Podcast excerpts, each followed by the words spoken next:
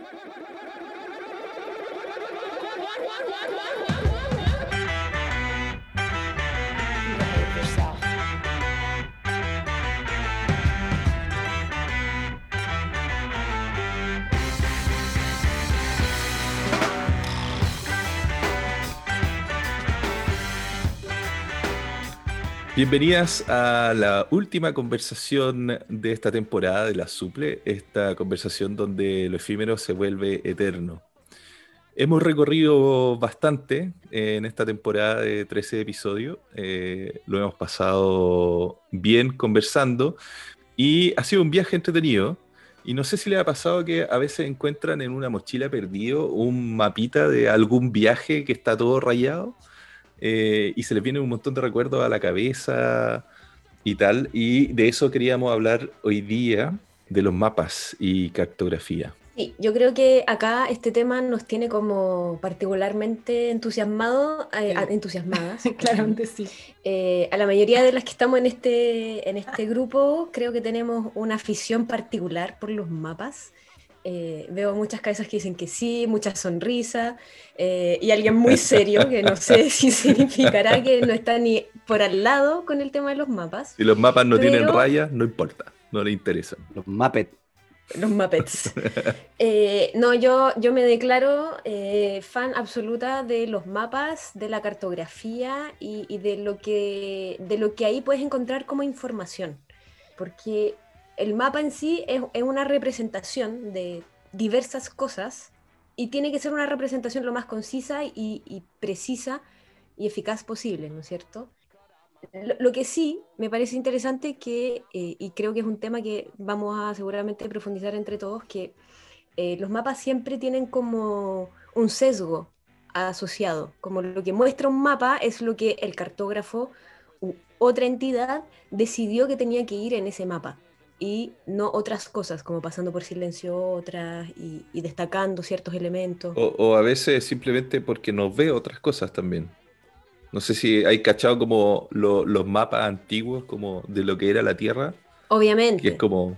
Obviamente. Un montón de información que no estaba porque no, se sabía. No se conocía, no se conocía. Bueno, sea cual sea la razón, pensar que un, un, mapa representa fielmente una realidad también es como una falsa idea concebida, como preconcebida sobre los mapas. Pero bueno, si volvemos como atrás, atrás, atrás en el tiempo, los mapas, como que se, incluso se, se, piensa que se usaban mapas o algún tipo de representación del territorio, de los espacios, antes incluso de que apareciera la escritura. O sea, estamos hablando de 30 siglos antes de nuestra era hay, hay algunas como elementos que ya empiezan a aparecer, como en pinturas rupestres en las cuevas, que podrían como representar territorio, eh, también en, épocas de, de, fenicios, unas tabletas de arcilla donde se, aparecían unos recorridos. Esos son como los primeros como apariciones. Apariciones. Eso va a quedar, ¿ah? Por todas las veces que me dejaron todos mis chascarros. Por favor, que quede, que quede. Eh, bueno, entonces yo encuentro que, que, la historia del mapa sea algo como que viene como de la mano con la humanidad misma, o sea, con, con las civilizaciones y, la, la, formación de las civilizaciones. Eh, me parece muy bonito que incluso aparezca antes de la escritura. O sea, antes de escribir para, para, formular una idea, yo como persona me, me, representaba en un espacio y representaba este espacio que me rodeaba. Eso lo encuentro súper bonito. Pero, mm, no sé si, bueno, los primeros como que investigar, o sea, quisieron las primeras pruebas, digamos, de, mapas que quizás podemos conocer hoy en día. Eh, bueno, muchos de los griegos, así como Tales, Pitágoras, que yo tengo como asociados a, a las matemáticas. A, teoremas de matemáticas. Bueno, son los primeros como en, empezar a, trazar, a imaginar cómo, cómo podía ser la Tierra también. Igual, qué brillo pensar eso, como, ¿dónde estamos parados? O sea, qué somos, dónde estamos. Entonces unos decían que era como, Tales por ejemplo decía que era una enorme nave que flotaba sobre un océano, una cosa así. Eh, Anaximandro pensaba que la Tierra era como un cilindro y ya Pitágoras empieza a decir, bueno, a lo mejor podría ser como, como redonda, así como una esfera. Bueno, no sé. No, porque si fuera, Si fuera redonda, cuando llegaría al borde te caería igual, pues, ¿cachai? Como, no puede ser redonda la Tierra. Yo pienso que lo, entendía como esfera, pero bueno, tampoco conozco tanto de la historia de Pitágoras para que. No, te Yo estoy quiero hablando creer que Pitágoras lo pensaba. De los terraplanistas. De, los terraplanistas. Bueno, podemos hablar de los terraplanistas. Eh, y una de las primeras formas de, como científicas que se le atribuyen a, los mapas, y esto va directo para el, para Nino, eh, son atribuidas a Ptolomeo en el siglo II de nuestra era. Y se reprodujeron esos mapas hasta como el siglo XV o XVII, incluso con los errores que tenían. Eh, entonces, no sé, creo que la historia podríamos profundizar un montón, pero, pero los mapas realmente es algo que, nos ha acompañado toda la vida. Y de hecho ahora el, el hecho que hayamos pasado principalmente como de los mapas em, de papel a lo que tengamos en el celular, igual me da un poco de nostalgia, les diré. Es idiotizante. falta un, falta una, uno de los parámetros esenciales, que es como tenéis que entender el mapa. Tenéis que posicionarte en el lugar, tenéis que, tenéis que hacerle una interpretación. Sin GPS. Hay un libro que se llama Worldscape, que es de una, digamos, una colección de la GG, que son puras eh, terminologías terminadas en escape, en paisaje. Entonces este es el paisaje caminado que lo hizo Francesco Carreri, que es un autor italiano que ha visitado varias veces Chile y yo todas las veces me, lo he perdido, la raja. Bueno, pero es lo que, lo que ese libro es, yo creo que también se ancla un poco con el, el libro Bolsillo, con ese tema que tocamos. Y este libro en particular tiene una, un diseño súper bonito, pero el, el, antiguo, no el último que sacaron, que es bilingüe. Y aparte de ser bilingüe, se combina texto e imagen, y lo que hace es la génesis del paisaje caminado. ¿Ya? Y lo que hace es mostrar mapas. Y lo lindo es que parte con eh, Adani eh, Cain Yabel como el origen de la arquitectura. De ahí hace la relación con los menires. O sea, el Cain Yabel es como el que deambula, el que se pierde, el que. Después los menires, que son este eh, contradicción con la naturaleza, que es levantar una piedra y algo que puede reconocer solo un hombre porque es anatural, ¿cachai?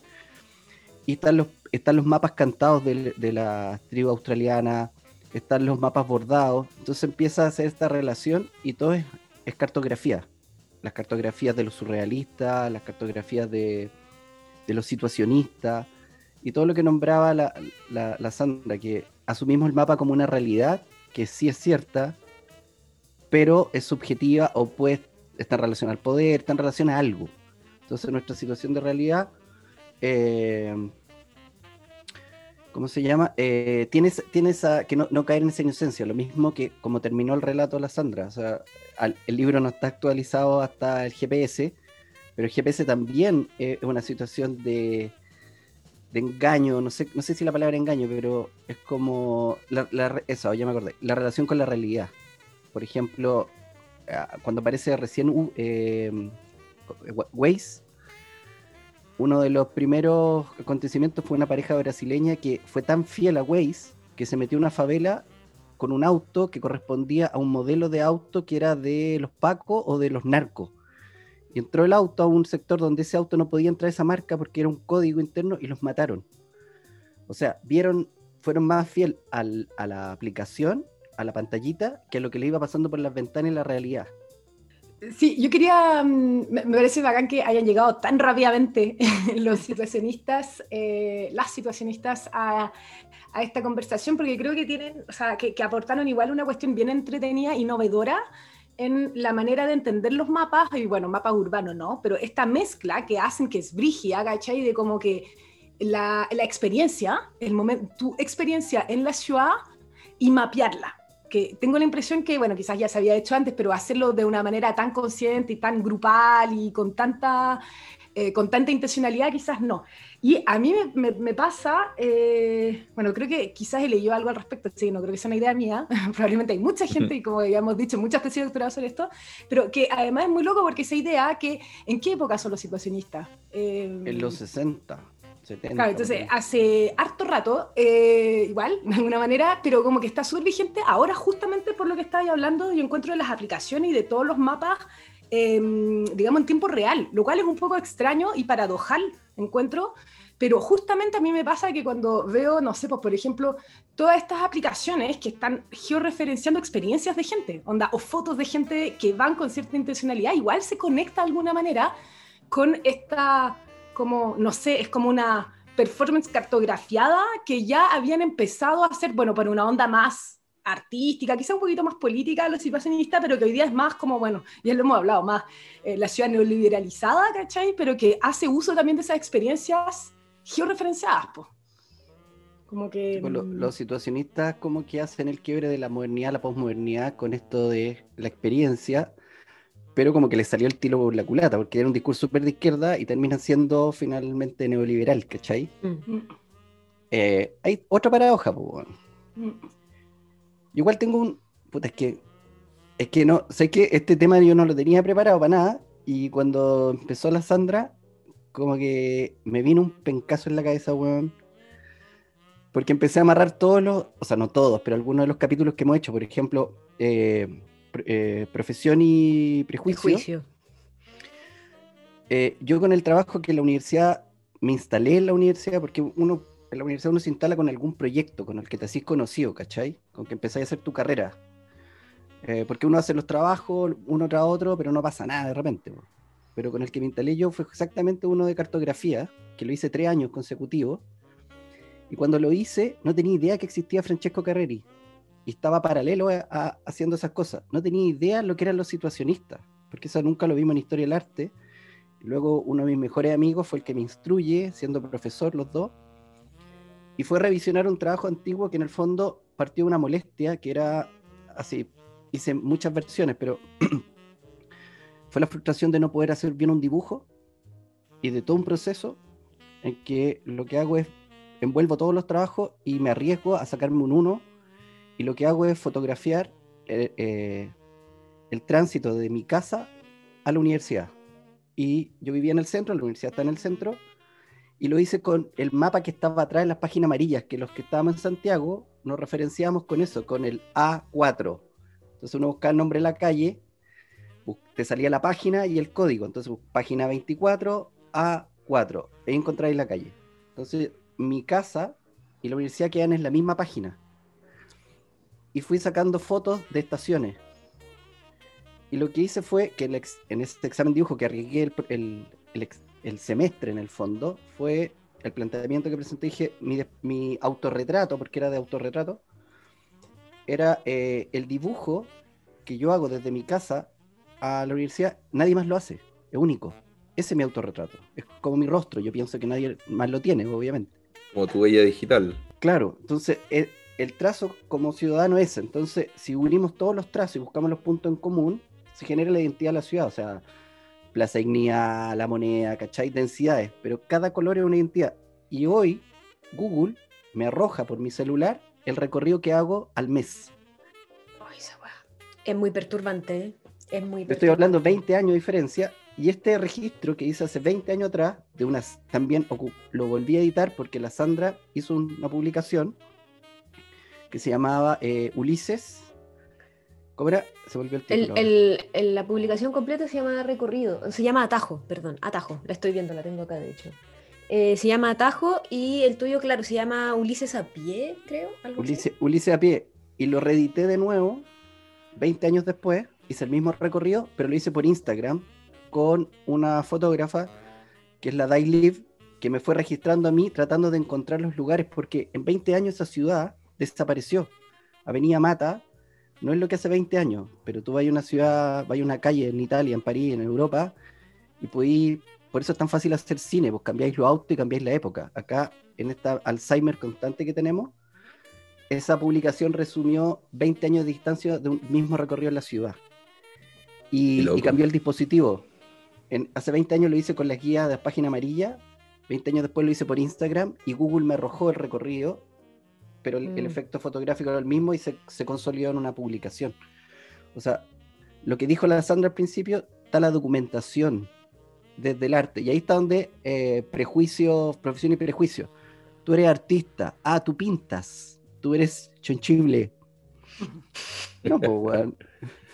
No pinto. otra cosa. La sensibilidad es como una cualquiera. Pero espérate, ese proyecto empezó contigo tratando de hacer un dibujo, ¿no? Un autorretrato. Ah, ¿Cómo, se representa?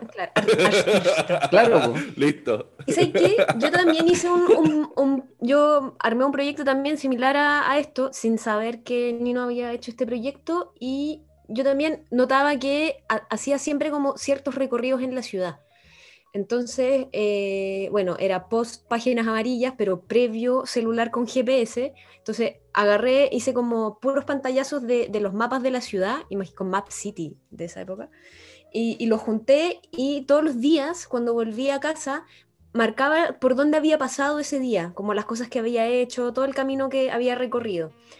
Y la cuestión, más allá de que tú como duplicando, triplicando, etcétera, los, recorridos que haces, los típicos, por ejemplo, de la casa a la universidad o al trabajo, eh, se va no solamente como apareciendo en el mapa, porque se va tanto ensanchando la línea que, es cada vez más presente, sino que además para mí fue como una ayuda a memoria, porque obviamente no los días que hacía el recorrido típico de casa a pega, pega a casa, sino que los días en que hacía otra cosa y que el recorrido se salía como de, de la línea, yo después mirando el mapa incluso años después recordaba lo que había hecho ese día.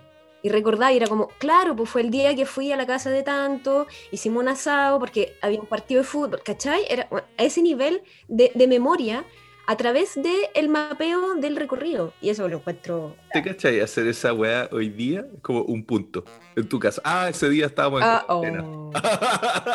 Qué tristeza. bueno, eso marca el Google ahora, po. Marca una línea súper corta. No fuiste al súper y volviste. Nada que ver, pero paréntesis de, de, momentos de cuarentena y trauma de cuarentena. Yo tuve un pequeño trauma un día de la cuarentena del año pasado, 1.0, en que mi celular cuenta los números de pasos que, que caminas y un día como que lo veo al final del día y era como 37 pasos. Me quedé como en shock, en shock igual, 37 en todo un día. Entonces salí corriendo así como ¡ah! El, número promedio de pasos diarios creo que son como 2.500, así como un día normal. Súper bajo, po. Cuando el mío, marca, 37. el mío marca 10.000. El mío marca 10.000. Cuando siempre me marca todos los días 10.000. No, y no, después marcar la weá. No, así como no, este buen ya no está caminando. ya no hay actividad motora. claro. Esta persona está muerta, mandó un aviso. ya no hay mapa que producir, no hay nada que espacializar. Me llega publicidad de, funeraria por el Instagram después. bueno, con, esto de, Google, caché que un amigo me. Y, algo que, que, da miedo, porque un amigo me escribió hace dos días, me dijo, bueno, hace 10 años estábamos en Orcón me mandó la foto. Mm. Oh, weón, verdad, no sé qué. Que sí, pues tú cachai que Google, weón, te va a tirar un peo y ya lo sabe. Como antes de tirarte el peo ya, ya sabe, Google ya sabe todo. y te lo registra. claro, y te lo registra y después te lo recuerda. En día más te va a decir, weón, ese día te tiraste un peo. no, es muy fuerte. Bueno, de Google no estamos desviando los mapas, pero no importa porque el, el tema de la omnipresencia de Google es, es, es brigia eh, el otro día estaba buscando, no me acordaba el nombre de la osteópata que voy a ver, entonces le estaba buscando en Google y me apareció como primera búsqueda, porque ya la había buscado, y me doy cuenta que abajo dice, fuiste a este lugar el tanto del tanto del tanto. Y yo así oh. ni yo podría, podría haber recordado eso y Google así me lo recuerda como si nada. Si hubierais seguido, haciendo, si hubierais seguido haciendo tu mapita con colores, te acordarías. Claro, pero encima hace el cruce como temporal y espacial. A mí me hace pensar en, no sé si han visto en algún momento, no sé si lo hacía Google o otras aplicaciones, que tú podías ver cuando estabas en un lugar y ibas a sacar una foto, podías ver onda, eh, como un mapa de cuánta gente, o sea, como un mapa de colores donde la gente sacaba fotos. La dura. Y lo que mostraba es que todo el mundo sacaba la foto en los mismos lugares, ¿cachai? Sobre todo en los lugares turísticos, no sé, porque claro, claro. más icónicas. Las fontanas de Trevi, todo el mundo las saca de frente. Estaba pensando en exactamente lo mismo. Todo lo bueno en el mismo lugar. No, yo estaba pensando en París que hay una empresa que agarran a los chinos. Y les sacan ¿Viste que los chinos se sacan fotos con una postura, el dedo en la pera, no sé qué weá, hacen unas posturas con la patita doblada. Y los weones hacen un turismo que va una van con un maquillador, toda la weá, un fotógrafo, y sacan esas fotos como casual de Instagram, pero producidas. Entonces bajan al weón, que son turistas solitarios. Son hombres y mujeres solitarios. Algunas parejas que están recién casadas, pero es fuerte la weá. No tenéis quien te saque la foto, contratáis un equipo para esta weá aspiracional de estar bajo la Torre Eiffel. Entonces uno va paseando y va viendo weones en, digamos, en escenario, no sé cómo decirlo. Que no quería ocupar la palabra spot que encarga. En set. El spot. En un lugar preciso de encuadre que llevan a cada chino que se baja en París, lo suben a esa wea, se saca la foto en el mismo lugar y son, weón, un escenario continuo del mismo gesto, weón. Producción, producción. Es muy loca. Y es lo que estamos hablando antes de la mercantilización, ¿no? Y de la mercantilización de la, de la, de la situación, pues, ¿cachai? Como que la, la experiencia se... Bueno, con, con, respecto a lo que decía Nino, yo la weá más absurda que vi una vez fue en, porque van vestidos para la ocasión para sacarse esas fotos, pues no, no van así con zapatos cualquiera. No, y hay, y hay, un cambio de vestuario, ojo, ah, en, además, cada locación hay un cambio de vestuario. Bueno, yo la weá más absurda que vi fue en la muralla china, que la muralla china es una weá que no está hecho, o sea, está hecho para caminar, pero hace mil años, pues, no, no es una weá como eh, suavecito, ¿cachai? Tenéis que subir escaleras, son escaleras que son desiguales, es pura piedra, ¿cachai? Entonces uno va ahí con los zapatos de dragging, ¿cachai? Bien así de mochilero, y llega una pareja, una mina con unos taco aguja así de 30 centímetros, el buen vestido de frac, ¿cachai? a sacarse, pero la weá está, es, difícil caminar arriba de la weá, depende del segmento, obviamente, pero es difícil caminar. Fue tanto que los tipos fueron con el equipo de foto, toda la weá, trataron de caminar sobre porque tomaron un teleférico para llegar arriba, trataron de caminar sobre la weá y no pudieron. Entonces sacaron la foto como en la estación de teleférico y se fueron. y eso fue toda la visita a la, a la, Fail, la media falla. Fail totalmente. Qué mal. Las veces que he podido, que he tenido la suerte de viajar a esos países como que nos parecen muy extraños, a Japón no he ido, pero a China sí. Eh, uno tiene que relacionarse con los mapas, ¿cachai? En esa época yo tampoco tenía como Google Maps eh, que se podía cargar en el teléfono y tener como offline, ¿cachai? Entonces tenía que andar con mapa y con un mapa en chino además, ¿cachai? Entonces ahí es donde mm. yo creo que me pasó un par de veces que uno cuando ve un mapa al salir del metro, por ejemplo, veía el mapa y dice, usted está acá, en chino, pero no sé, es un punto rojo, así que ¿cachai? Que está ahí y que debe decir usted está acá y veía el nombre de las calles. ¿Cachai? Entonces tratáis de ver palito, palito para allá, palito para acá, carita enojada. Ah, debe ser esa calle, no sé qué. Ya, pero donde me recagaron fue que uno normalmente tiene el norte al norte, y está orientado el mapa así. No, pues ahí en algunos lados estaba orientado hacia donde tú estás mirando en ese momento. Lo que tiene sentido cuando estáis mirando, cuando estáis en una calle, ¿cachai? Pero no tiene sentido si estáis bajo el metro. ¿Ya lo habíamos conversado esto ya? Sí, lo conversamos en un capítulo anterior. Ya lo hablamos. Hoy, ¿En cuál lo conversamos? Lo conversamos en Perderse en Pandemia y creo que está pasando algo que de lo que habíamos hablado, pero es porque ya entramos a una segunda cuarentena que nada nos estamos perdiendo dentro de nuestro propio podcast. No, no, no, pero es que igual, es que yo creo que es lo que, es lo que decía el Nino al final, que, que los temas se terminan entrecruzando de todas formas. Entonces, obviamente que Perderse en Pandemia tenía que ver también con una posible lectura de un mapa bajo tierra en un metro en China y ahora que hablamos de cartografía, también viene al caso la experiencia de Taro y su lectura de mapa en el metro en China.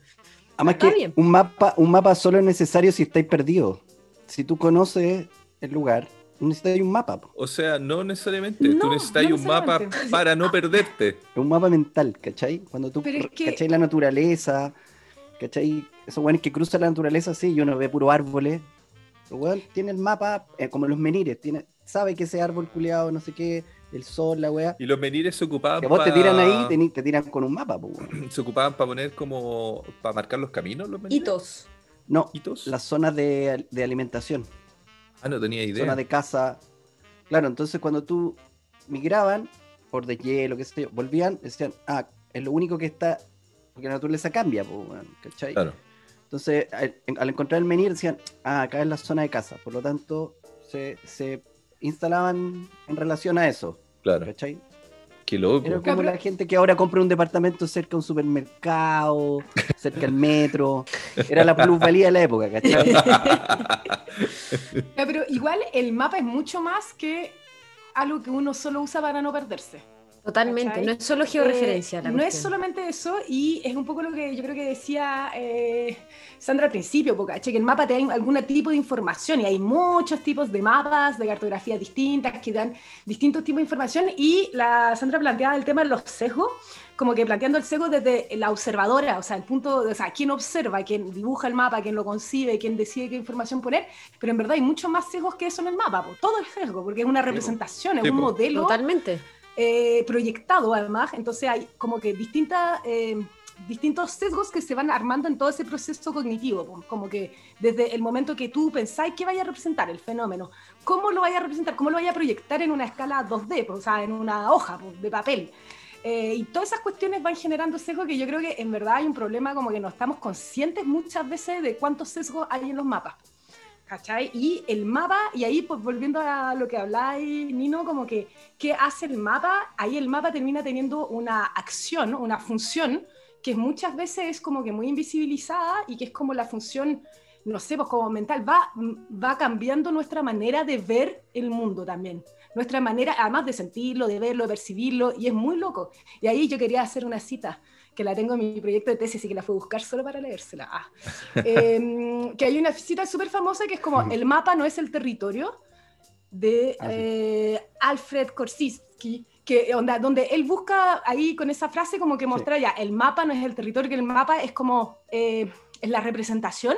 Entonces busca mostrar la diferencia entre la representación y la realidad pero en verdad uno podría ir un poquito más allá y hay gente como que en las epistemologías y todo que añade un poco más allá también diciendo, pero en verdad el territorio es también el mapa, ¿cachai? No es solo que el mapa no es el territorio, eso yo creo que lo entendemos, sino que el territorio tal como lo vivimos va integrando todos los mapas que tenemos, que nos enseñan, y va generando un territorio como que donde todo eso está metido. Como híbrido.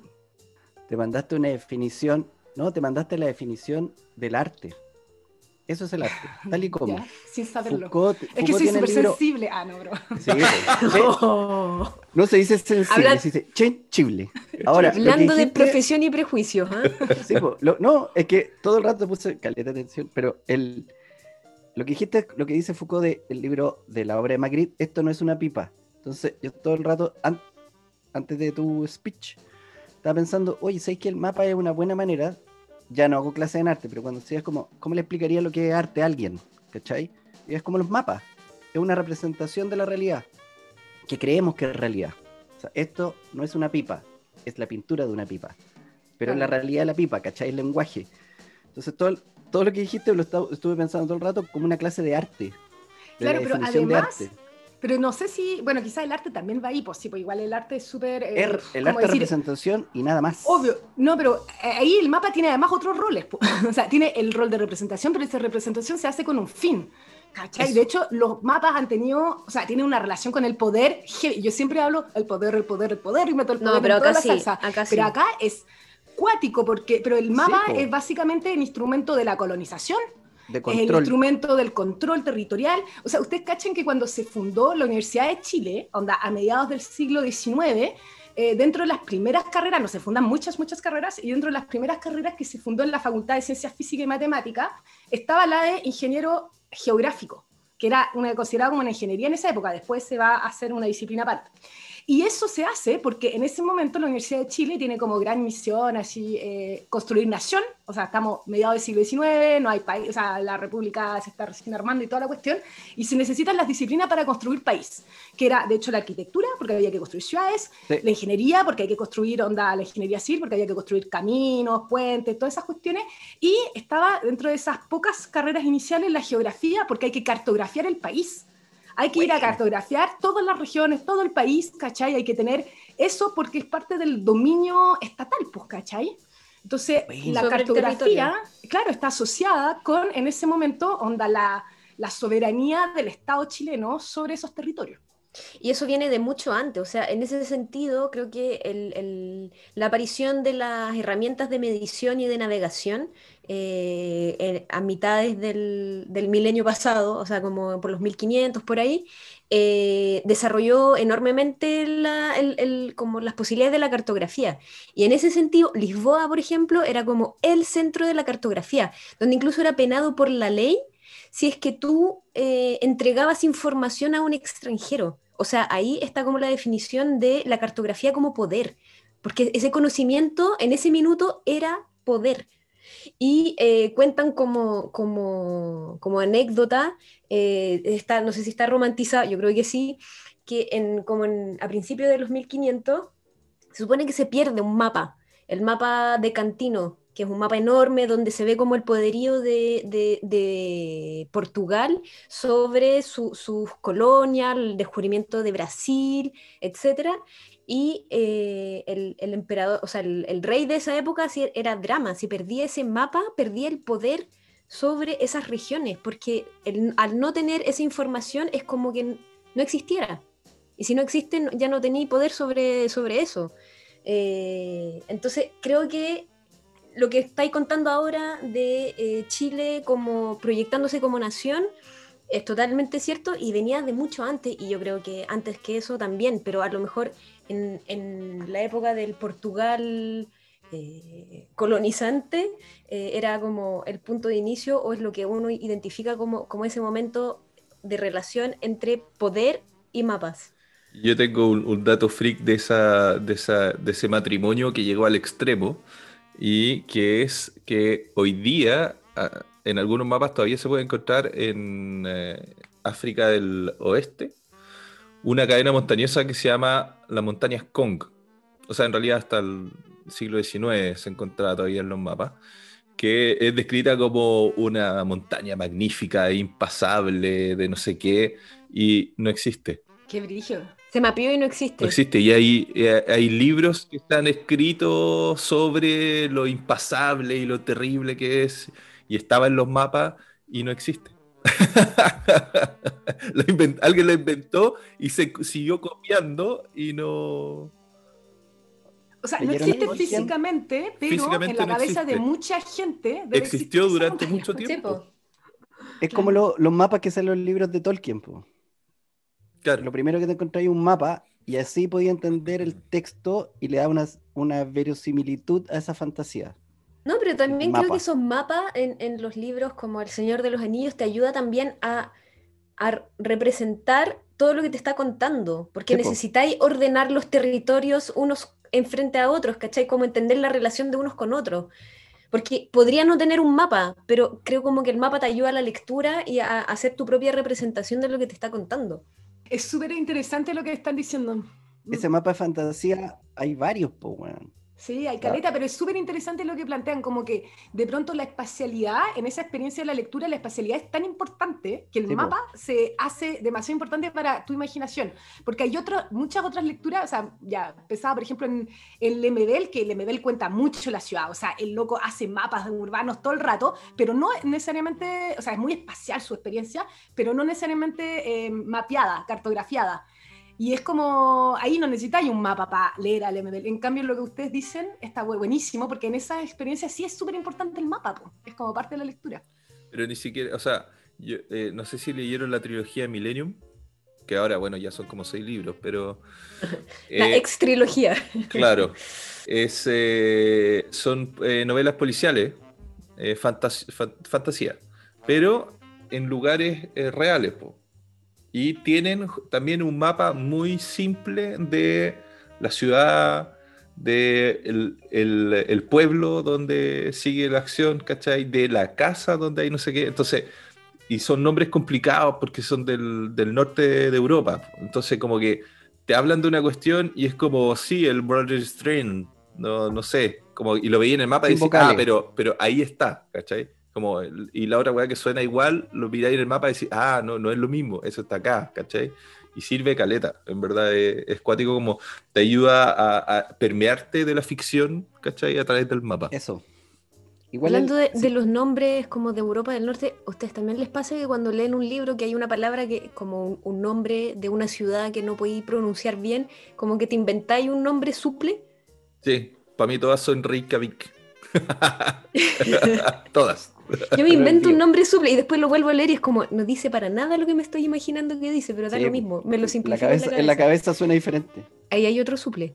Es que además uno es, es que además uno es flojo, en vez de realmente leerlo y tratar de pronunciarlo o de imaginarte cómo se pronuncia, es, como que lo leí rápido y dice como, ah, empieza con R, listo, Reykjavik o lo que sea. Oye, la, la, idea de la wea fantástica da para rato porque por ejemplo, la importancia del mapa en las películas de Indiana Jones. En ese estilo de película. Todo el tesoro, toda la huevada se resume en quién tiene el mapa. ¿Cachai? El mapa es. Eh, el mapa del tesoro. Mapa igual tesoro, ¿cachai? Pirata, Indiana Jones. Que yo cuando chico, que vivía en casa, vivía en casa hasta los 8 años, hijo único, aburrido, hiperkinético, me hacían mapas. O sea, escondía algo, obviamente sabía dónde estaba, y em, empezaba a hacer en marcha atrás pasos. Pasos, eh, retrocedía. Hay unos menires ahí para identificar los puntos. La, cocina, así. Veía lo, veía lo de las películas, así aburrido. Retrocedía 10 pasos hasta el parrón. Doblaba 90 grados hacia el lavadero. y lo iba dibujando para atrás. Y, y la weá, la gracia era que quería tener el mapa del tesoro, pero lo hacía en marcha atrás. Y ponía ahí una cruz roja en el tesoro. Claro, pues bueno, hacía toda la weá. Toda la fantasía del, mapa del tesoro. Claro, entonces era como para pasárselo a alguien, pero como no había nadie, vivía en un lugar donde no había más niños, al final es como que me inventaba yo mismo mi amigo imaginario y, oh, ah, doblo. ¿Cachai? Por eso, de ahí como que me fascina Indiana Jones. Po, el suple de la amistad, tu amigo imaginario. Oh. ¿Ustedes tuvieron amigo oh. imaginario cuando chico? Bueno, ni no sabemos que sí. Sí. No, yo tenía una hermana mayor, no necesitaba una amiga imaginaria. Ocupaba mucho espacio mi hermana. Claro, innecesario. Se movía tanto. No, tengo tanto recuerdo, quizás. No, yo no recuerdo. Los olvidé, rompí con ellos. Sí, yo también. Rompimos lazos. Hay como un capítulo de South Park o de los Simpsons que van como al mundo del imaginario y están ahí todos los amigos imaginarios abandonados. Oh. ahí está el de la Jules y el mío probablemente también. Sí. yo pensaba en. Bueno, yo. No, las películas de Indiana Jones no, hablando de patriarcado, no, weón, es como no, no, no. Pero, em, pero sí los mapas de tesoro y toda esa cuestión a mí yo creo que siempre me han fascinado. Quizás dentro de mis primeras fascinaciones con los mapas vienen igual de ahí. Esa idea un poco, pero quizás esa conexión con el mapa como, eh, como la primera interpretación que le daba a Nino, como que del mapa como que que, nos reconecta con la cuestión de la, no sé, de la expedición, de un poco lo fantasma, o sea, de la, lo misterioso, del arqueólogo, de ir a un lugar incógnito, de la tierra incógnita, un poquito eso. El mapa como que te da acceso a un espacio eh, que, que, sin mapa no llegáis. Eh, y yo creo que sí tenía esa cuestión desde que soy chica, como que, eh, y hasta hoy día, donde yo tengo 34 años y me encanta jugar juegos de pista, jugar de tesoro, me encanta esa cuestión. Onda, con mi hermana vamos, en Francia siempre organizan esas cuestiones en París y todo, y yo, yo creo que todos los años que estaba allá, he ido a todos, así, a todos, onda. De hecho, el año pasado por primera vez ganamos, así estamos demasiado felices. Ganando en pandemia. Con, niños, así. No había nadie. no, pero a veces estábamos nosotros ahí puras niñas, pero estaba ahí on fire, ¿cachai? No, igual ahí... Métale combo a los pendejos. Claro, pegándole, pegándole Tropezándolo, empujándolo. Pero es una cuestión bacana y yo tenía igual un momento ganas de hacer cuestiones así en, Santiago porque pensando un poco en el derecho a la ciudad y a temas como de patrimonio que hemos hablado en algunos momentos acá y como de, de, puta, reconquistar el espacio, el espacio urbano, ¿cachai? Porque con el estallido yo creo que lo hemos reconquistado un poquito más, pero antes igual en Santiago es una ciudad que no, no hay tanto del, de esta conquista de la ciudad y, tenía ganas de armar cuestiones así acá, porque eso te da la excusa para pasearte en la ciudad, para recorrerla, para que todo el Parece mundo que la se use. hizo. Parece que ¿Ah, se hizo. Yo nunca lo En he el centro de Santiago. Santiago.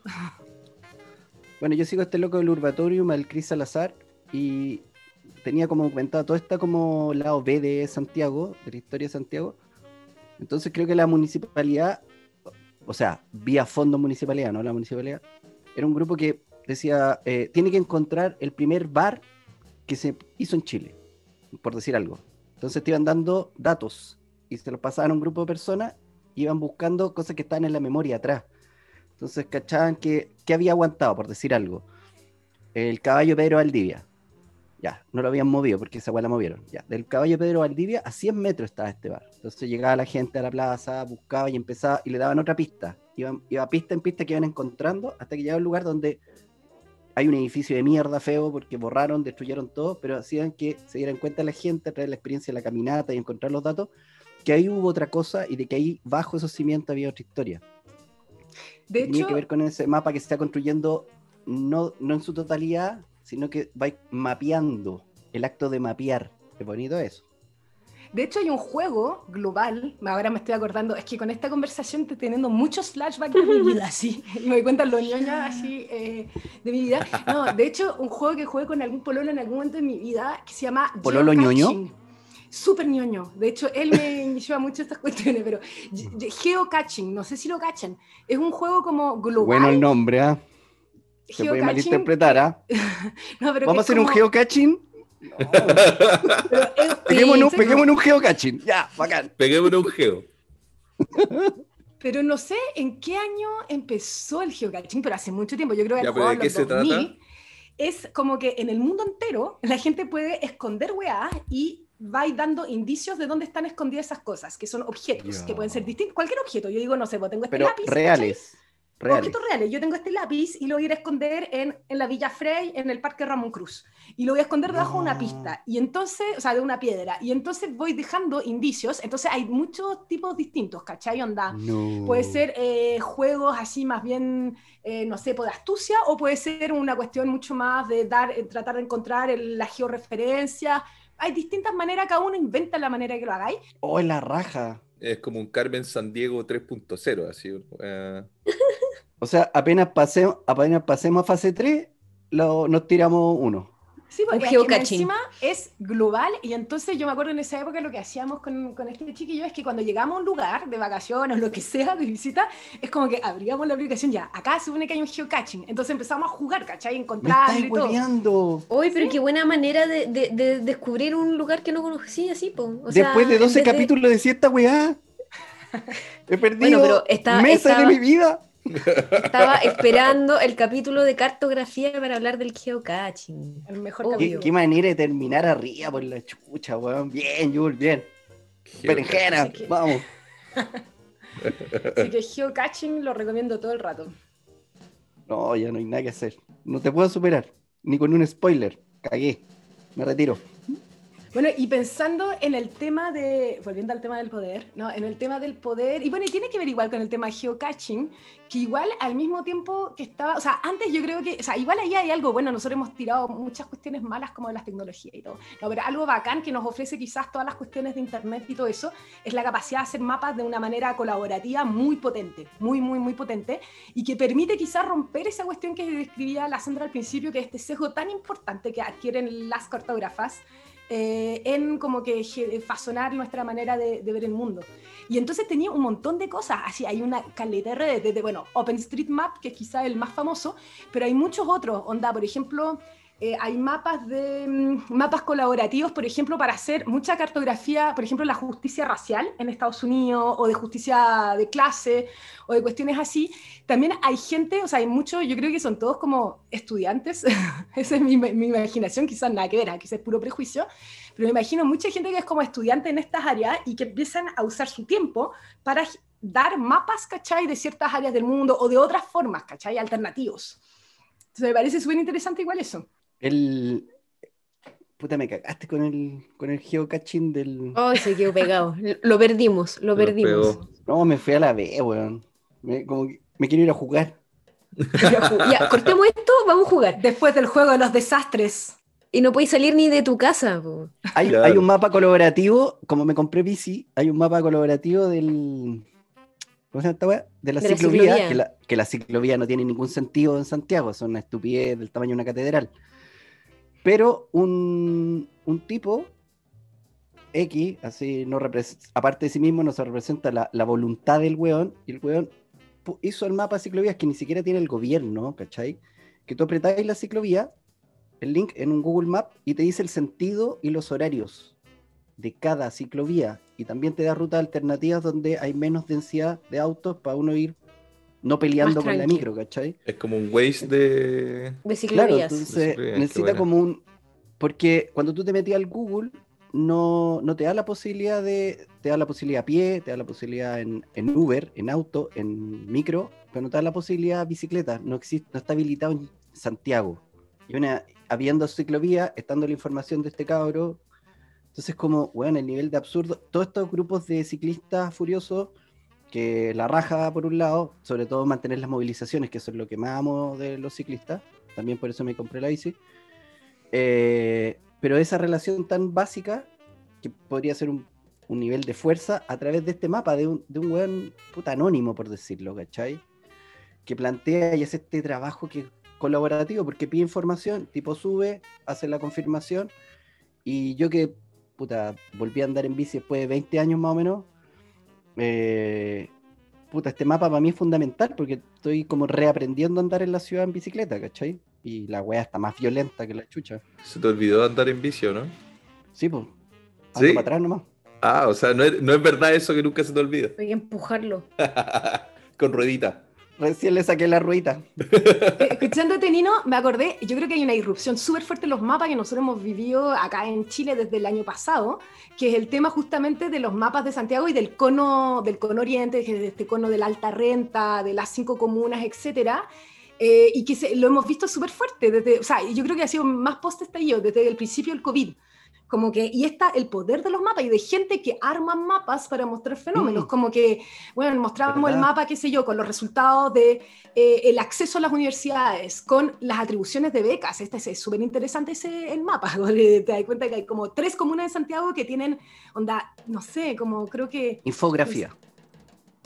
Eh, es que entre infografía y mapeo, porque igual está hecho a nivel como que espacial, o sea, se usa de manera muy fuerte la cartografía. El, el mapeo eh, o la cartografía da información. claro, la infografía es, es, es, presentar el diseño de esa información de otra manera, pero no podí, claro, la cartografía es información, es exclusivamente información. De hecho, yo sigo en, en, Twitter un logo que se llama Juanicio Correa, que es geógrafo y tira mapas constantemente sobre como distintas formas de leer el territorio. Entonces, y extrañamente, independiente de la lectura que se haga, se genera lo mismo que si tú, ese, ese como ese cono eh, que se separa del resto. O sea, si lo leí por, no sé, po, eh, acceso a eh, red de salud de buena calidad. Pum, se, marca como una cosa cantidad claramente verde, lo que queráis. Voto del rechazo de la prueba. Es loco porque como lo, leas se genera como la misma estructura como de mapa y la misma diferenciación. Voy a hacer capas, capas de información que van calzando. Quién vota, quién tiene el ingreso, es lo mismo. menos contagio y Oye, lo, que dijo la Yul de las bondades de la tecnología, el estalqueo de los Google Maps. Por ejemplo, yo me puse a buscar, que tú buscáis en el mapa, entráis al planeta, llegáis a la ciudad, calle, pa. Yo estaba haciendo un trabajo con Sonia Deloné, que es una artista eh, húngara, bueno, que se nacionaliza francesa, que también hace cartografía. Pero quise buscar su vida y leí como la poca biografía que hay y buscaba las calles. Me metía en París y metía el del Street View ponía la calle, hasta que encontré la calle de ella, donde vivía. Estalqué a Sonia Deloné, ¿cachai? Y esa es una de las bondades, porque no puedo viajar, pero me, meto en una historia, estoy leyendo un libro o cualquier mm. weá, y quiero ver la calle. Para mí es importante ver la weá física, ¿cachai? Y al no poder viajar, por no solo por la pandemia, por plata, por tiempo, que yo sé yo, voy a ir y esa weá el estalqueo del, mapa y convertir la representación gráfica en, la representación fotográfica, esa weá para mí es pal pico. No tengo nada en contra. ¿Se han, buscado en Google Maps, donde en Street View? ¿Han buscado el lugar donde viven? Como para ver si justo están pasando a poto pelado en ese momento. No, yo, yo, mando, mando la foto cuando alguien va para mi casa, no sé, le mando la foto.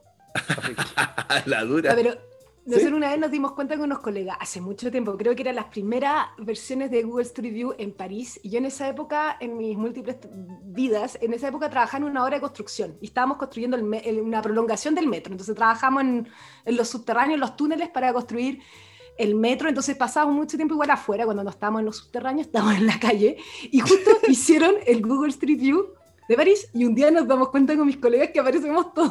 Y fue muy chistoso. Aparecíamos Ah, literal. Después, y, y durante No. harto rato nos mandamos, sí, pues aparecíamos todos, así era como, ¿Y no "Oye, tenía mira, registro? Juanito, eh", bueno, eran Existe ese- que- Ese, ese registro se mantiene, ¿eh?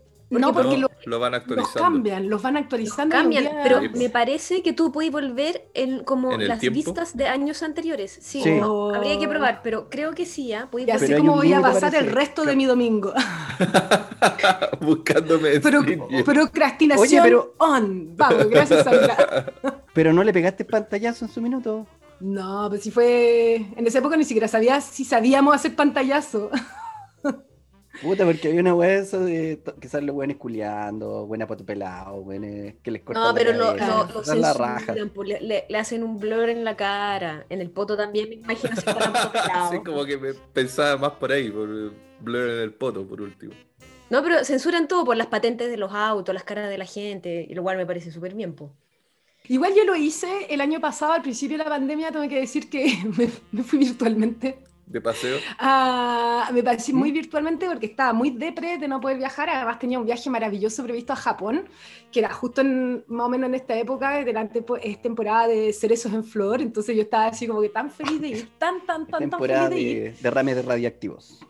No, los cerezos de flor es una weá maravillosa. No, ni no, eso no, te No. voy a dejar que te bully, porque los cerezos de flor es como, weón, es como alguien que nunca ha visto la nieve y que ve la nieve por primera vez. O no, ver, no haber visto nunca el mar y ver el mar. Es así de impre- impresionante cuando lo vi la primera vez. Es literal. Cuando esté Godzilla, la ciudad- voy. La ciudad está lloviendo flores, weón, una weá increíble, impresionante. Es demasiado, demasiado. Y además es muy poquito tiempo, entonces como muy, tenéis que capturar el momento y toda la cuestión.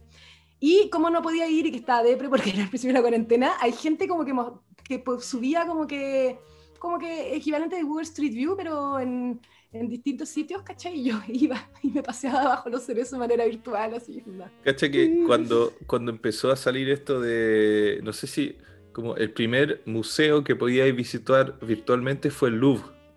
¿Cachai? Y cuando apareció eso, yo dije, yo pensé así como, ¿y quién va a hacer esa weá si no tiene ninguna gracia online? Y ahora estamos todos, claro, ahora estamos todos así como, no, yo también fui a mi ciudad natal, weón, por Street View, porque estoy encerrado, weón. Esta weá fue Oye. hace 20 años, pues, weón. Sí, pues, es cierto. Hablando de eso, me contaban que ahora con el tema de la pandemia, em, tiene que ver ah, de alguna manera, pero que en, en París lo que están recién empezando a hacer, o sea, después de un año de la weá, con una crisis súper heavy del mundo de la cultura, que en Chile la vivimos puf, mucho más amplia y grande y toda la cuestión, pero están empezando a hacer las muestras afuera, onda, afuera de, en las calles, ahora que está empezando a llegar la primavera. Y me parecía súper buena idea, weón, porque chucha no lo hemos hecho acá en Chile, onda, como que, donde Si además llueve hacía, poco. Porque en la calle están los milicos. Claro, Sí, pero en vez de tener a los milicos, weón, deberíamos tener artistas así como que nos pongan instalaciones y que la gente pueda ver arte o cuestiones culturales o históricas, lo que sea, o científicas, pero que, Mm. que- y además si damos pegas a toda la gente Sí. del sector de la cultura para que armen muestras, pero ya no muestras online. Yo creo que igual estamos un poquito chato de tanta Sí, pantalla. ya, tanta virtualidad no, no aguanta. Pero tanto. piénsate, piénsate esta weá. Cada ministro en su contexto. O sea, el mini- la ministra de Cultura. Una Oh. vieja cuica, hueona, imbécil. ¿Cachai? ¿Qué se le va a ocurrir a una weá tan brillante y tan básica y sencilla como poner la cultura en las calles? Si los hueones más encima cierran los parques y abren los malls. O sea, una pequeña contextualización para nuestras amigas de fuera de Chile. La ministra de la Cultura chilena, que igual es como ministra de la Cultura, salió como que públicamente al final del año cuando había que defender como que los presupuestos a decir, yo casi que rechazo todo mi presupuesto de todo mi ministerio porque lo vamos a destinar a cosas importantes. Y era como, "Weona, es tu ministerio, es como si tú no crees que es importante la cultura, Dijo ¿quién, algo como, como que cada peso que se gastaba en cultura era un peso que no se gastaba en otros programas. Como- Amiga, date cuenta, Claro. como... ¿Cómo comprar, militarizar a los pacos?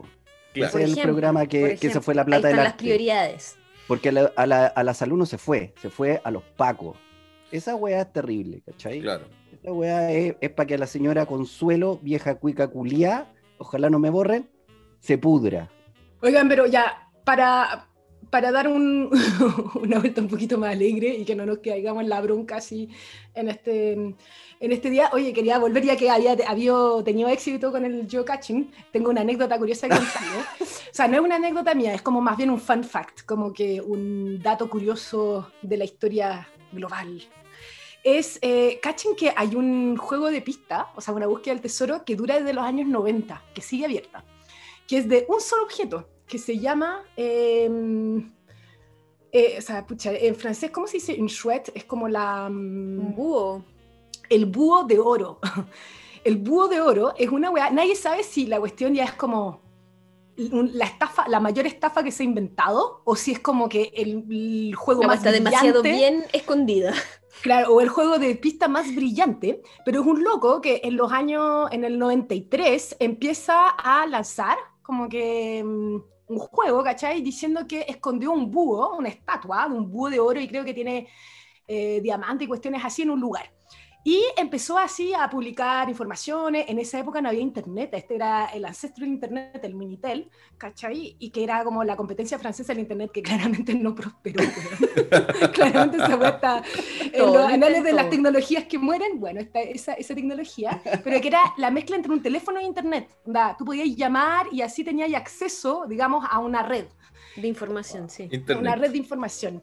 Y, em, y entonces ahí empezó, y la cuestión es que después empezó a vender libros y toda la cuestión, y ha funcionado, pero súper hay toda una comunidad, hay gente que lleva, que ha gastado mucha, mucha plata y que lleva, pero 10, 20 años. Sí, y es una comunidad, tienen nombres, como que para ellos, tienen, es como ya toda una... Eso, una comunidad Qué cuático, yo había visto una referencia a eso en Los Simpsons. Mira, mi, mi, nivel de, de, cultura, todas mis referencias son de Los Simpsons. Todo está en los Simpsons. Y nunca había cachado de dónde venía eso. Sí, de ahí viene. Además, el loco, el loco que, que hizo toda la wea murió en el 2009. Se llama oh. Max Valentín. Es todo un personaje porque el loco nunca se dijo públicamente, como que hay todo un juego en el misterio, el marketing, es como que hicieron un marketing así muy bueno, y murió en el 2009 y se supone que hay un testamento donde dice como que para que el juego siga, hay como toda una nebulosa y un misterio ahí. ¿Y no hay película? Ah. ¿Y dónde está eh, Hollywood? Parece que no hay película aún. pero está en Los Simpsons. Se necesita? está en Los Simpsons, siempre. Así que si alguien tiene mucho, mucho tiempo que perder, puede empezar a jugar este juego también. Bueno, yo quiero retomar la conversación con una cita que seguramente va a interpelar a una persona que está aquí presente, eh, que dice lo siguiente. Cuando un piloto mira un mapa, está dando un salto de fe, está afirmando la fe de un hombre en otros hombres. Una tarjeta es un, una tarjeta, perdón, un mapa es un símbolo de confianza y de esperanza. Oh, qué buena. Esto lo dice Beryl Markham en West with the Night. Y algo similar también dijo Antoine de Saint-Exupéry, gran aviador perdido en el Mediterráneo. Teniente Bello de los franceses.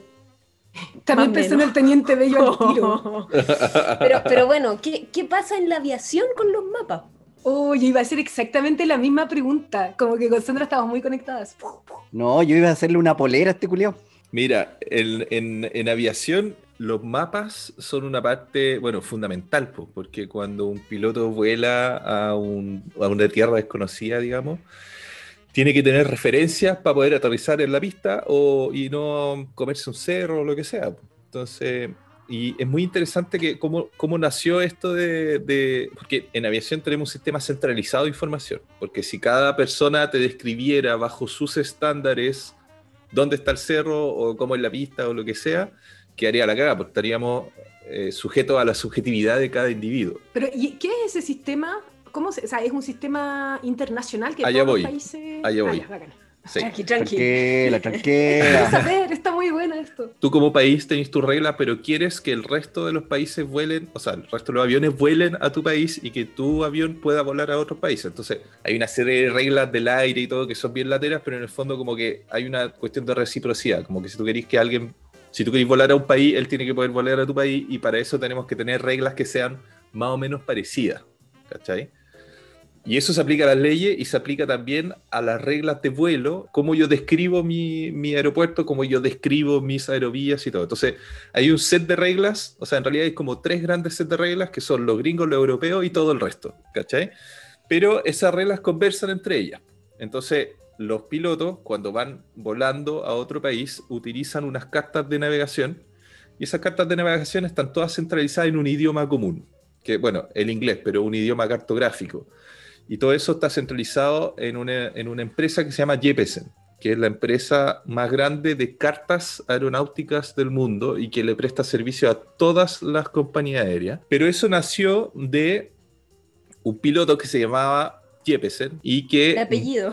De apellido Jeppesen, que empezó a volar a varios lugares de, del mundo, dentro de Estados Unidos, a Sudamérica, a Europa, y tenía esa, porque antes no había ninguna regla común, entonces tenía esa preocupación y empezó a anotar en su libreta.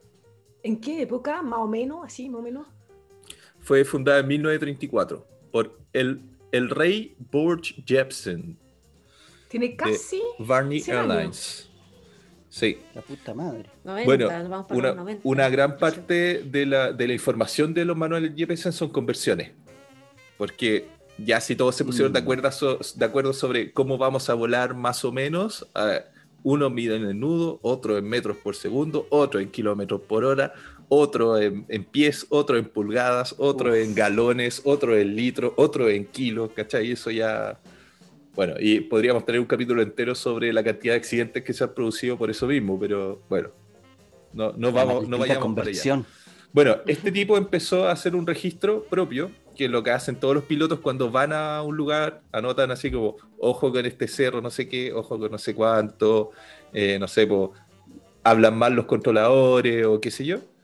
Y eh, finalmente la base de datos empezó a ser tan grande que se la empezó a prestar a otros pilotos y finalmente facilitarlo por una módica suma de dinero mensual, ¿cachai? Entonces, JPCN actualiza su base de datos cada 21 días entonces, cada 21 días, todos los cambios que hay en los aeropuertos te los van notificando por cartas nuevas. Y por supuesto que entre medio hay otras variaciones. Por ejemplo, se quemaron las luces de la pista o se estrelló un avión y se cierra la pista, ¿cachai? Y como no te la pueden notificar hasta 21 días después, hay unas como eh, unos cambios intermedios que se llaman NOTAMs, que son Notice to Airmans que son unos textos en código que son indescifrables si es que no sabes leerlos, eh, en los cuales te dicen, en la carta 12-3 Bravo de la fecha tanto, en, el en la tercera parte, donde dice 2100 pies, en realidad son 2050 pies. ¿Cachai? Me puse ansiosa. Me, dio como una ansiedad esta información. Oye, ¿y qué? Me fui a la B. y si quieren aumentar su ansiedad, busquen Jefferson Chart en Google cualquiera y vean, porque hay distintos tipos. Hay cartas de navegación de área, desde área terminal, cartas de navegación de alta uh. altitud, cartas de llegada, de salida de aeropuerto, y van a ver que hay una cantidad de códigos y de signos y de colores que es increíble. O sea, para poder interpretar bien una carta de esa, o sea, yo las veo, yo las veo hace años, hace años que tengo contacto con ese mundo de que por X motivo tengo que saber interpretarla y qué sé yo, y uno siempre descubre algo nuevo. ¿Y eso se enseña? Sí, pues hay cursos de interpretaciones de Jeppesen, claro. ¿Y que es interpretación y no es lectura? No, no, es claro. Vos caché que con ese dato le, resolviste el, doctorado a la Yul. Ahora va a llegar, a hacer una cita enredada, va a pegar una imagen así, pa, la va a tomar unos cursos rápidos, los va a dejar a todos locos. No, doctorado, listo. Y de ahí, a ver, buscar tesoros, buscar tesoros. Puede ser entre eso y las predicciones de que un año que no va a parar de, terremotear. Ya tengo resuelto mi... Oye, pero yo tengo una pregunta, y entonces eso se resuelven, o sea, se actualizan todos los 21 días. ¿Qué pasó con, hace un año, con el principio del cierre así global de todos los aeropuertos de la frontera y todo eso?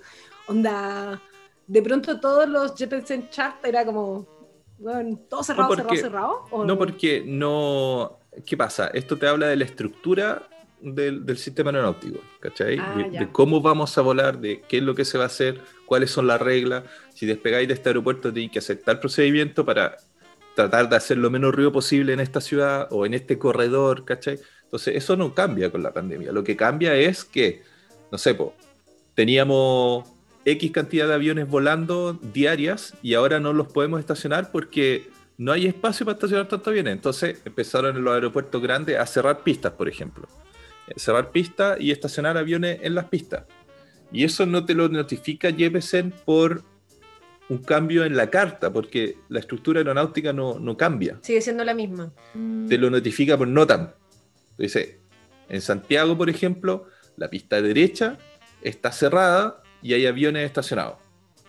No utilizar pista derecha, aunque estén encendidas la ayuda a la navegación y no sé qué.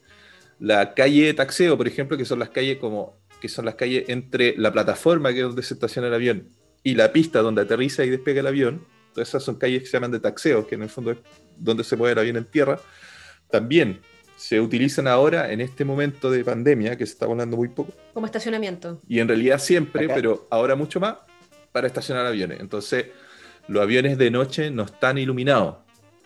Entonces tenéis que saber que en esa uh. calle hay aviones, porque si no, o sea, ni siquiera yéndonos a algo trágico, te podéis meter, el, avión se puede meter por una calle, darse cuenta que hay aviones y el avión no tiene reversa. Y ahí quedaste. Entonces queda ahí y no se puede dar la vuelta, ¿cachai?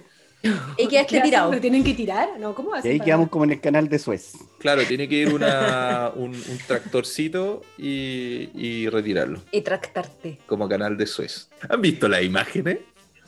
Sí, por la pequeña retroexcavadora. No, pero hay una, hay un, hay una cuestión que se llama, no sé si cachan, hay una weá en que tú podéis ver todos los aviones que están volando en este momento en el mundo, hay un mapa del mundo y se ven todos los aviones que se llama Flight Aware o algo así.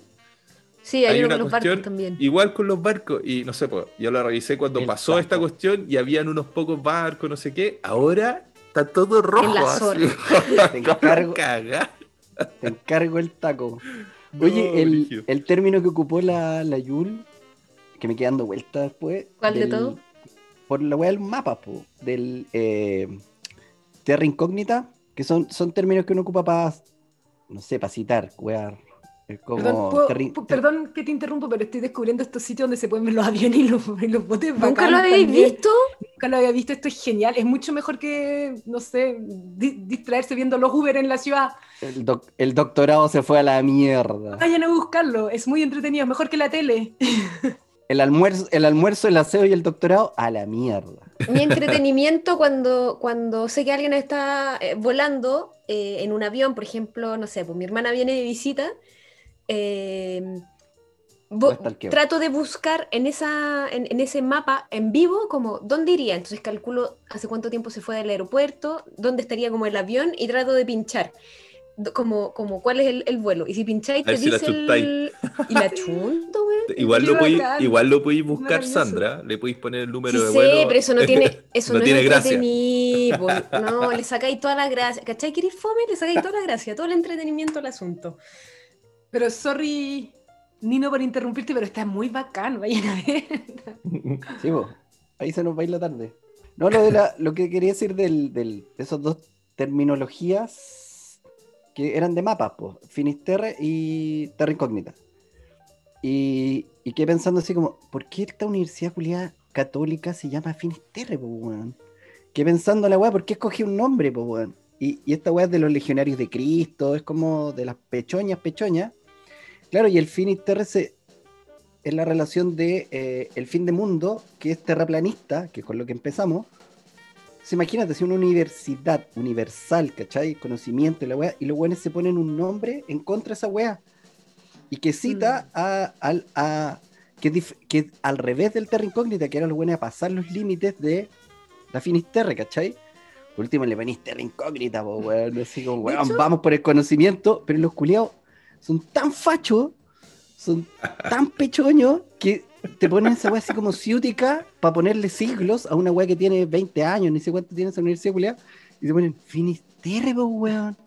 Yo fui a la concha de su madre. Yo me quedé con la pregunta cuando antes hablaron del círculo, esfera, terraplanista, eh, no terraplanista. qué pensarán los las terraplanistas de, justamente de los mapas. O sea, ¿piensan que los mapas están mal o que el mapa del mundo es así pero que se termina?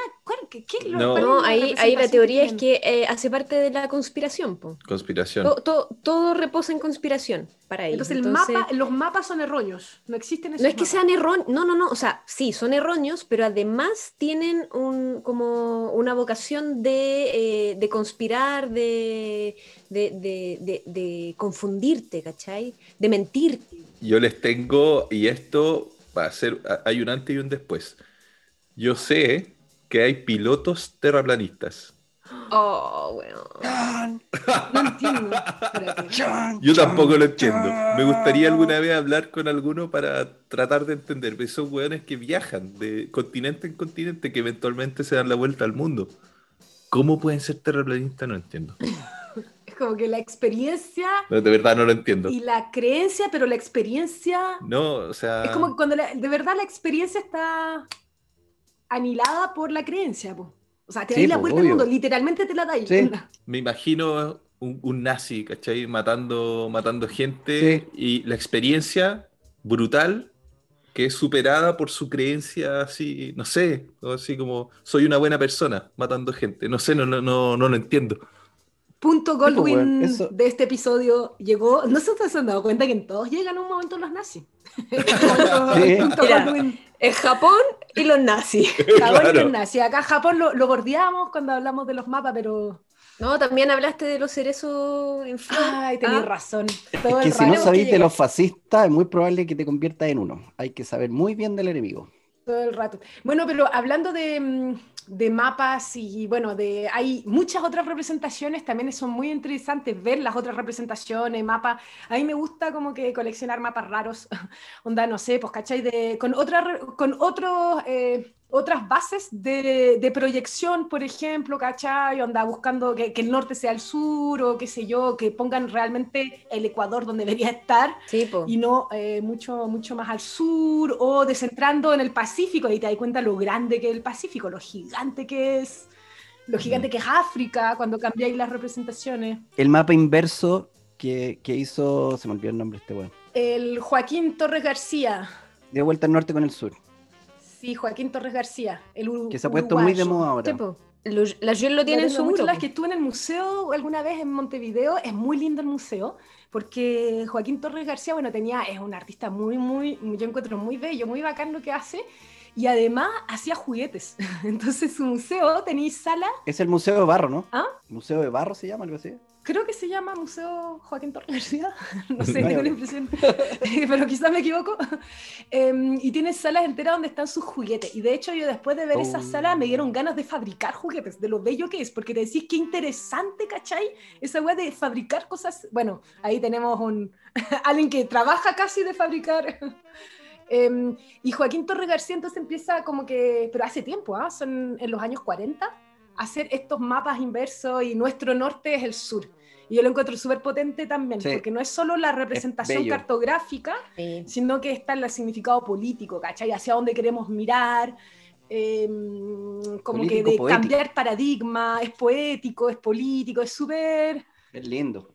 Es súper, súper, súper bacán encuentro esa representación y va un poco en relación con lo que hablamos un poco antes de esa, creo que hay una pugna igual por los mapas y que está súper abierta con esta gente que hace mapas alternativos, los otros mapas. El, Nino había hablado hace unos episodios de los mapas del poder, de la cartografía del poder, y tiene que ver con esto, ¿cachai? Con ese, usar la herramienta del mapa, mm. pero va a mostrar otros fenómenos. También tengo entendido que hay una, una pugna sobre las dimensiones de, de los mapas, de cómo están presentados. Claro. Claro, que es como, como representáis en dos dimensiones un fenómeno que es tridimensional, o sea, la forma esférica de la Tierra, cómo, cómo la podéis plasmar en un, en un, papel. Y en ese sentido, había compartido hace un tiempo atrás un mapa que había encontrado en el New York Times, donde justamente representan, el, son dos discos, uno al lado del otro, donde los polos están al centro, uno de cada lado, y el ecuador es la parte exterior del, del mapa. Y creo que es muy lindo Es súper interesante ver también, claro, cómo hay que seguir buscando esa forma de representar, sobre todo en, el respeto de las dimensiones, donde, claro, el norte siempre se ha como sobredimensionado frente al sur, y que África lo, representan como algo enano, Australia, para qué decir, y en verdad son territorios súper amplios y vastos que le hacen como territorialmente el contrapeso al, mm. al norte Sí, yo, es que busqué el nombre, pero no lo encontré, de un libro que tengo, pero que está en la casa de mi hermana, eh, que un libro que salió hace muy recientemente, creo que son unas arquitectas y artistas, que me pareció muy bacán, donde justamente buscan con otras formas, otras cartografías para pensar el antropoceno, para pensar la crisis ecológica, diciendo también tenemos un problema de representación ¿cachai? No logramos, porque por ejemplo el antropoceno, onda, tenemos un problema de representación espacio-temporal cuático, pues no logramos entender cómo se relacionan todas estas escalas. Eh, y entonces ahí buscar cómo la cartografía no, nos ayudaría en eso. Y, también hay otras formas de cartografía participativa. Bueno, hemos hablado de cómo a veces la, el Internet o las tecnologías, digamos, de comunicación ayudan, pero también son herramientas que, por ejemplo, las cartografías participativas se inventan en la investigación-acción. O sea, en esta forma de hacer investigaciones académicas que, tiene que, que busca en, como que eh, hacer una alianza Em, como que entendiendo que el, poder, que el saber es también poder, que busca hacer una alianza para generar un conocimiento emancipador, digamos, con las comunidades que se estudian. Y entonces que busca que las personas que son parte de la que, que son como que los sujetos de la investigación sean parte, sean partícipes, actores, digamos, actrices de la investigación. Y entonces se busca esta cartografía participativa que es súper, o sea, bueno, ya no es algo como que tan nuevo, pero es bien interesante, donde la idea es que el mapa salga de una construcción colectiva. Entonces hay mucha gente, o sea, por un lado es súper inteligente porque te decís, la gente da mucha información, tenéis mucha más información que si una persona empieza a buscar toda esa, esa data. Y por otro lado, la idea es que, claro, acá la cartografía participativa, como que la idea es que igual salga una representación del territorio más, quizás un poco más justa o por lo menos más compartida socialmente. Claro. Menos literal con lo, con lo físico. Palabras de cierre. Para cerrar el, el, esta temporada, voy a tirar un spoiler. No. Vean, vean, vean en Netflix una, un falso documental que se llama Death to 2020, que es un resumen súper chistoso del, año. Y hay personajes, vean, vean la...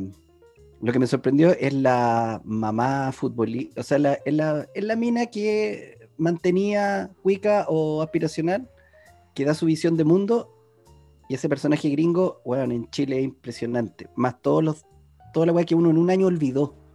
Que bueno, eso. Y la segunda temporada va a ser mejor que esa weá. Vamos. Yo, en palabra de cierre, también voy a hacer una recomendación como Nino. Eh, quería recomendar dos libros. El primer libro eh, es de una persona que me cae pésimo, que lo odio como personaje y no puedo distinguir el creador y, y, digamos, la persona, pero su libro, puta, me gustó. Así que eh, lo tengo que, que, igual, que es de Welbeck, El mapa y el territorio. Y es muy. Ah. Es, choro el libro, igual. Está. Bueno, él es odioso, bueno, y su escritura es un poco odiosa, pero también está súper bien escrito, a pesar de lo odioso. Y como que es sobre el arte, el poder, igual la cartografía, eh, las relaciones personales. Está. O sea, de verdad que lo, lo aconsejo. Y el otro libro que quería recomendar es un libro que se llama, que lo recomiendo mucho más que el de Welbeck, es un libro chiquitito de, no sé cómo se calificaría, de Flor Echeto, que compré algún día en Buenos Aires en la época que se podía viajar, y que se llama Guía Inútil, y que es bacán porque es una guía completamente inútil de Buenos Aires, que no sirve para nada. Entonces, donde te da, por ejemplo, eh, las calles y avenidas con nombres de país de América, o eh, las avenidas donde las calles cambian de nombre te da puras cosas así como que no sirven para nada, pura información de la ciudad. Puro dato rosa. Falsos barrios. Em, como que así, y me parece muy, muy lindo y me hace pensar un poquito en una forma de representar un poco como los situacionistas, así como otra forma de ver la ciudad, de representarla y todo. Así que, inútil de Florecheto. Yo no tengo ninguna recomendación. Así que les mando un abrazo, porque nos vemos en la próxima temporada. Bueno, les recordamos antes de despedirnos que tenemos Instagram y nos encantaría que nos enviaran sus mensajes de audio por mensaje directo o recuerden que también pueden entrar a nuestra plataforma de podcast anchor.fm slash las-suple para también ahí enviarnos sus audios a nuestro programa y nos encantaría saber de ustedes eh, sus opiniones y sus experiencias con respecto a los temas que hemos tocado durante esta primera temporada. Por mi lado, quiero agradecer acá a mis coanfitriones por eh, esta temporada de conversaciones, algunas con sentido, otras varias más sin sentido. Pero todas muy interesantes. Claro, agradecerle a nuestras dos invitadas ilustres, a Lucía y a Manolo. Esperamos tener a mucho más de ustedes en nuestra segunda temporada. Así que nos escucharemos para nuestra segunda temporada y spoiler alert, seguiremos hablando sin saber. Que estén muy bien, cuídense y nos vemos para la segunda. Chao, chao. Adiós. Chao. Sueño el sur inmensa luna, cielo al revés, vuelvo al sur, el tiempo abierto y su después, quiero el sur, su buena gente, su dignidad, siento al sur como tu cuerpo en la intimidad. Te quiero sur. Te quiero sur. Te quiero sur.